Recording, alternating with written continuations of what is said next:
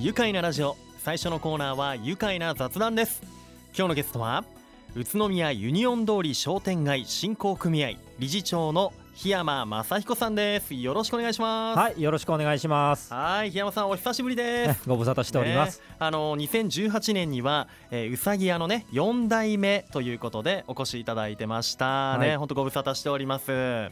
今日はねシャツにジャケットで、ね、来てくださいましたよ、ね、いつもお菓子作りされてる時はまたね違った格好ですね,、まあ、そうですね、はい、さあそんなジャケット姿の、えー、宇都宮ユニオン通り商店街振興組合理事長の檜山さんに今日はねユニオン通りの話いっぱい聞いていきたいなと思ってるんですけどユニオン通りといえば宇都宮のね中心街東京街道と材木町材木町通りを結ぶ、うん、えー、全長370メートルの商店街まあ、今でもねブラブラと散策をしたりとかショッピングまあ普段のねお使い事とか飲食店でご飯食べたりとか僕も結構ね行ってるんですけど昔からあの馴染みのある通りになってます、はい、まずはえー、宇都宮ユニオン通り商店街振興組合、えー、どんなことをしているところなんでしょうか？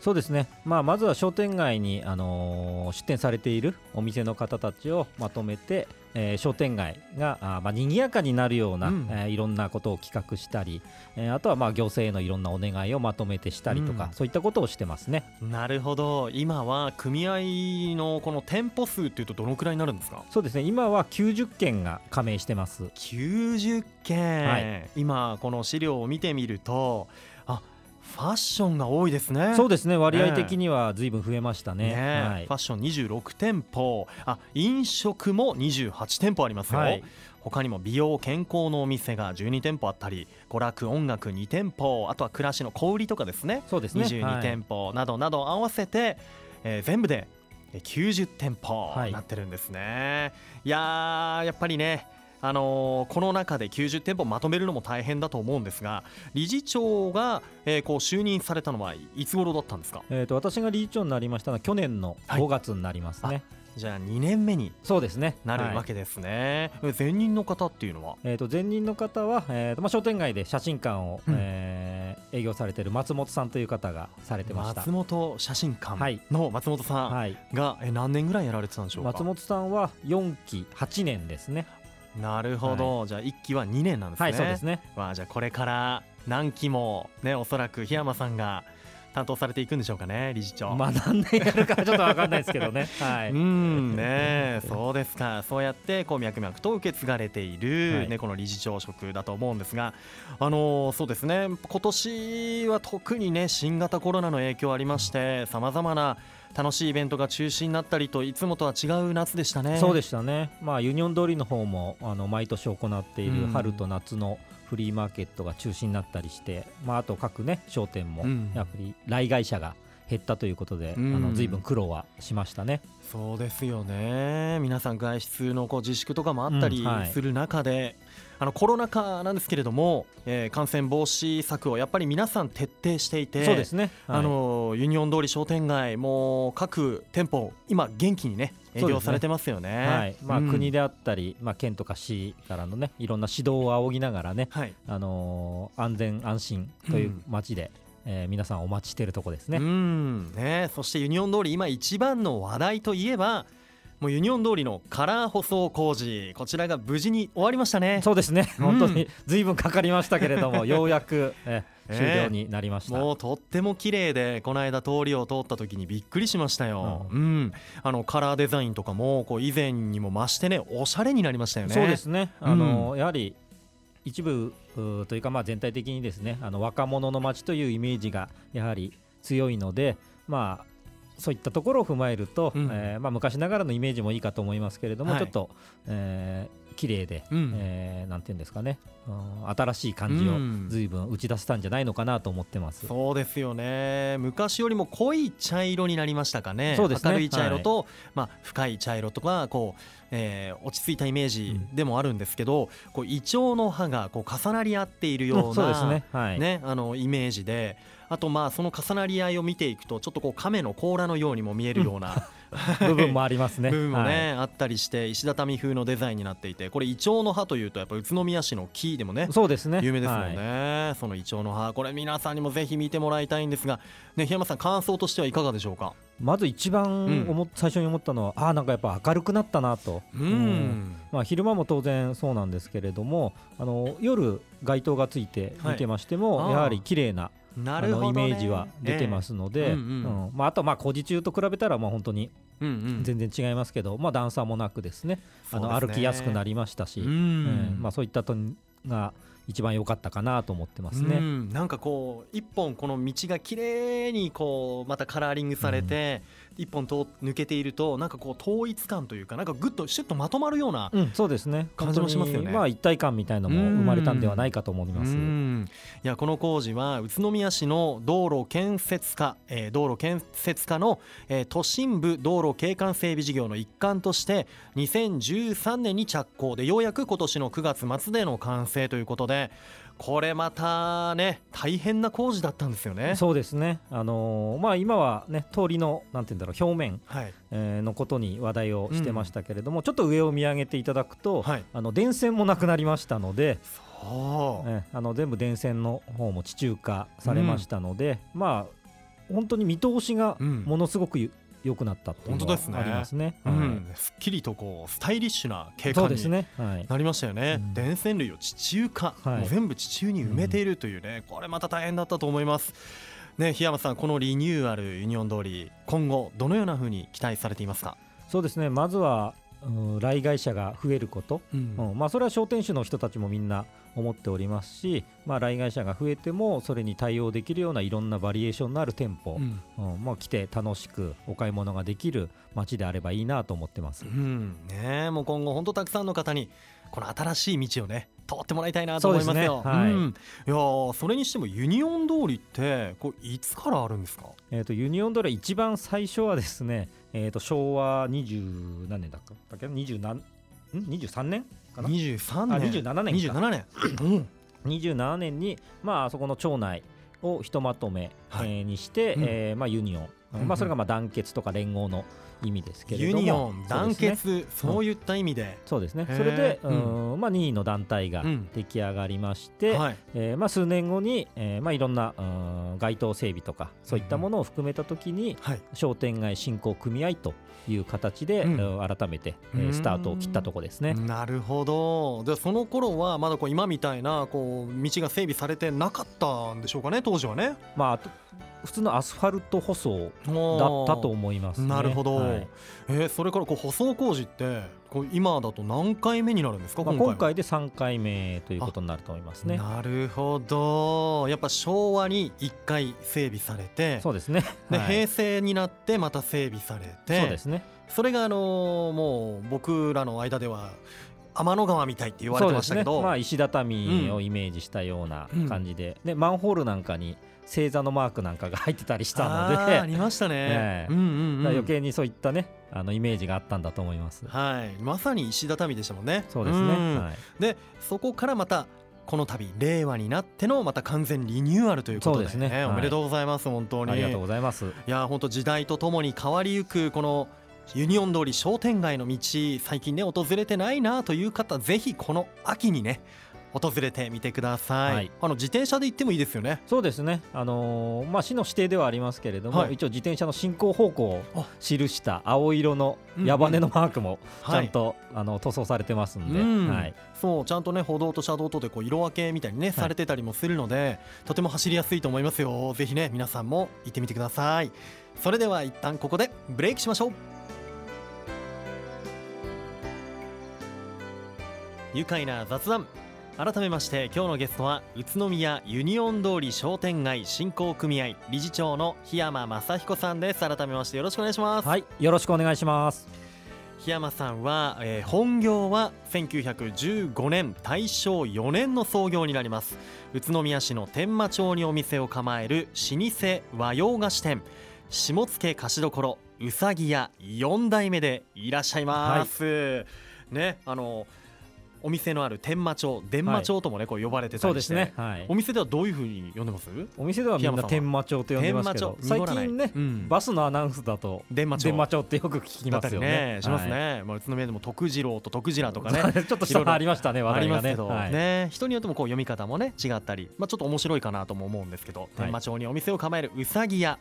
4代目でいらっしゃいますうさぎ屋というと僕の大好きな宇都宮メーカーチャットこちらをね製造販売されていて、えーお土産とかもう贈り物にももちろん僕はね特に自分で食べる分と して一箱欠かせないそんなお菓子になってるんですありがとうごがざいます。今日はなんとそのチャットをねスタジオにお持ちいただいています。ありがとうございます、はい、いやーテンション上がるわこの金のパッケージ。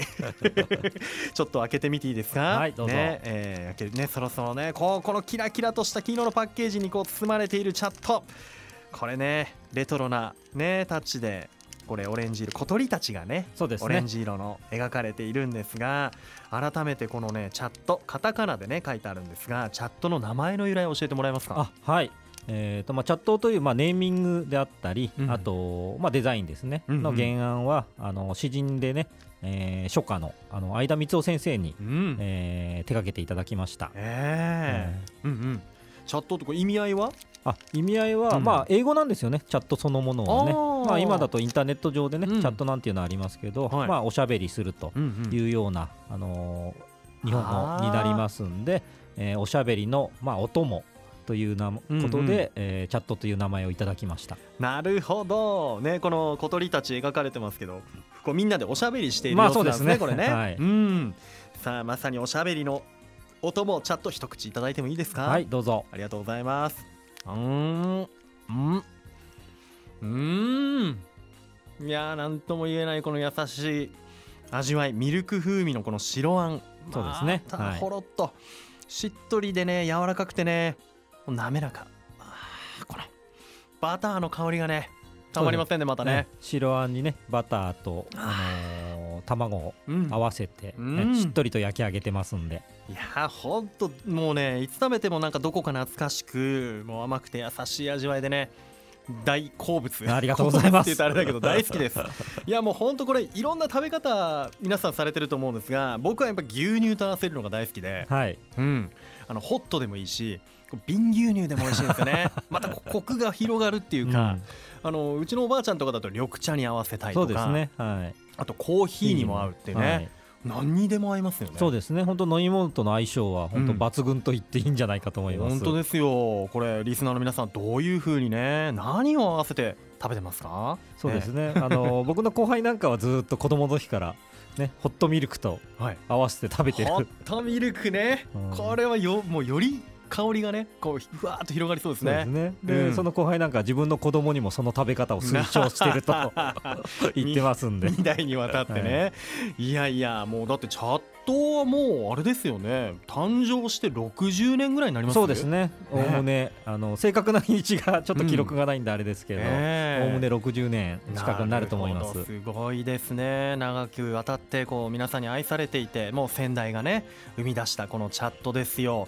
あのね檜山さんは、はい。えー修行時代は神奈川県川崎だったり東京の渋谷にお勤めになったり、北海道帯広のあの有名な六花亭、はい。ね、バターサンドでも有名ですよね。ね。そちらで修行なさって、で宇都宮へ戻ってこう家業に入ったというね、はい。そんな4代目でいらっしゃいますがねこれ今の季節のお菓子だとどうでしょう？どんな作品お店に並んでるんですか？そうですね。やっぱりもう秋になってまいりましたので、まあ和菓子の方で言えばやはり栗のお菓子ですね。栗。はい、うん。あのー手前どもではあの栗をたくさん入れた栗蒸し羊羹。うわですね。それとあと蒸した生地に、うん。えー、と栗をまぶして、はい。えー、と潰しあんを包んだ、うん。あのまあ、栗三福と、はい。あのーお店では言っておりますけど、へー。そういったおまんじゅうなどを用意してますね。う。わー。もうなんか和菓子とかお菓子の世界ってこう四季折々季節を感じるものがね感じられるものがありますよねそうですね。やはりやはりあのちょっとだけ季節を先取りしたうん。感じで、先取り。あのうん。商品の構成というのは考えてますね。うわー栗の蒸し羊羹、はい。うわーぜひそちらもねいただきたい。もう手土産とかにもねそうですね。喜ばれますよね、ね、そしてまあこの今いただいたチャットはまあ定番ということで一年中楽しむことができます。いろんなところで販売されていて僕はもう本当ねあのスーパーマーケットとか、えー県内百貨店とか、えー JR 宇都宮駅だったりまた天満町のね本店はもちろん、もういろんなところで買えるのでねお土産もちろん自宅用にも皆さん買うことできますからねぜひ楽しみいただきたいと思います。そんなおしゃべりのお供チャットをいただきながら、えー雑談進めていこうと思うんですが、はい、よろしくお願いします。ね。いやーもう今日は檜山さんね、えーお越しいただいていてもうユニオン通りのね、えー、もうこちらは、えー、理事長をねえー、2年前から。そうですね、はい、ということなんですがどうですか？ずっとまあ生まれ育った、はい、こうユニオン通り周辺見てきたユニオン通りいつぐらいから記憶にあります？おそらくもう小学校に上がる前からの記憶はありますね。はい、うん、えー、やっぱり何？やっぱ遊び場でしたか？そうですね。やはりあの、まあ、地元で、あのー、生まれましたので、うん、まあ、通学路でもあ りましたので、はい、ランドセル背負って。そうですね。小学校中学校と、あの通って通学してましたし、ねねもうどんなところで遊びました？駄菓子屋さんとか。そうですね。昔はね駄菓子屋が2軒ありましたんで、うん、まあ、駄菓子屋さんも当然行きましたし、うんうん、ね。うん、そういったなんつうんですかね。今はねうちでねこもって遊んだりする子供多いですけど、うんうん、僕らの頃はねほぼ外でしたんで、うんうん、もう商店街で泥系とかやってましたよね。商店街で泥系ですか、うん、今考えると本当もう商店街の人には迷惑ばっかりかけてる感じですよね。もうこの場を通してごめんなさいみたいな。いやでもね僕もあのゲームセンターとか思い出ありますね。そうですね。本当、うん、小学校の高学年になった頃に初めて商店街の中にもゲームセンターができて、はい、その頃に、うん。えーでそれ以降ね結構最近までね、うん、商店街の中に何軒かねゲームセンター。行きましたよ、ね、僕、ね、ユニオン通りのゲームセンターでビリヤードを覚えましたもん。ああビリヤードあったんですよ。ね、そうですね。うん、あと、まあ、あんまり良くないですけど、高校生の頃とかもパチンコ屋もありましたんでね。うん、えー、パチンコ屋さんあったんですか？ね、パチンコ屋に、それこそ、と、ちょっとね、私より年配の方聞くと、うん、商店街に三軒パチンコ屋があったそうですからね。ユニオン通りに？昔。僕の記憶ぐらいからだと2軒しかないんですけど、い。やね今ねおしゃれな店が並んでいたりとかねいやいろいろな思い出もありますけど、はい、なんかこう楽しい思い出イベントとかあったみたいですね。なんか電車走ってたとか。そうですね。小学生の時にですけど、うん、ミニ SL を走らせたなんていうイベントは記憶に。あの通りを。そうですね。はい。ありましたね。子供たちが乗れるような。まあそうですね。はい。多分子供の日かなんかのイベントだったと思うんですけど。うわ面白、うん、そんなのもありましたし、うん、えー、まあちょもうちょっとねあの年数が進むと、うん、あのサンバなんかを やったこともありましたよね。ユニオン通りユニオン通りでサンバで。サンバカーニバルみたいな、まあおそらく今までで一番人が集まったイベントじゃないかと思いますけどね。うわもう巷では噂の、えー、そうですね。サンバダンサーたちが、えー、もう伝説のイベントじゃないですかね。ユニオン通りでも。ピピピパパパピピピパパパって。やって。たんですか、うん、うわすごいですね、うん、もう本当子供の目を隠している親とかもいたみたいですからね。いやそんな日にねなんかビアガーデンとかも一緒にねおそらくやったんでしょうけど、ね、いや盛り上がりそうですね。いや多分相当盛り上がったと思いますよ。うわもうそんなねユニオン通りでのこう楽しいイベントとかも経験されてきた、はい。檜山さんが今はユニオン通り商店街振興組合理事長ということで、はい、ね理事長この地元宇都宮どんなところがやっぱり好きですか？まあ、一番いいのは、まあ、長く暮らしているというのもありますけれど、うん、まあ、安心感があるというとこじゃないですからね、うん、うん、多分それはあの他の町から遊びに来られた人だったり、うん、えー、と改めて宇都宮に移住された方なんかも、うん。うん、なんか安心感のある町だなっていうのは多分感じてるんじゃないかと思いますね。なるほど商店街のでね働く方々がこう見守るというかね、うん、そんなね感じもありますもんね。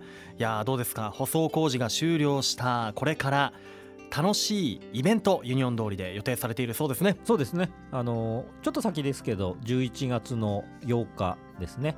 えー、そちらに、えー、ユニオンフリーマーケットをもう満を持して開催させて、うん、えー、いただきます。なるほど、ね。まあ、こんなねコロナ禍の状況ではありますけれども、うん、えー、まあ、衛生管理であったり、えー、そういったものに、えー、限りなく気をつけながら、えー、皆さんをお迎えしたいと思ってますので、うん、えー、ぜひ来ていただければと思ってます。わかりました。こちらまだねあのユニオン通りの商店街のホームページにはまだアップされてないんですがこれからね詳細アップされるということで、ね、出店希望の方ももしいれば、はい、はい、そちらの方からお願いします。さあこれからユニオン通り商店街振興組合での理事長のお仕事を通して地元宇都宮どういうふうに盛り上げていきたいですか？そうですね。やっぱり、うん、商店街っていうのは、まあ、あくまでも商店単位の、まあ、集合体ですけれども、うん、各商店があ元気になれば当然商店街も賑やかになりますんで、うん、まあ、そういった賑やかさの中から、えー、街全体があもっと大きく発展していけばえー、いいのかなと思ってます。うん。いやもうぜひあの本業であるうさぎ屋4代目としての和洋菓子の味わいも守りながらユニオン通り商店街ぜひ盛り上げていってください、はい、僕も遊びに行きます、えー、それでは最後にこのワードで一緒に締めましょう。よろしいでしょうか、はい、いきますよ。せーの。ユニオン通り商店街愉快だ。宇都宮愉快な雑談今日のゲストはユニオン通り商店街振興組合理事長の檜山正彦さんでした。どうもありがとうございました。ありがとうございました。住めば愉快だ宇都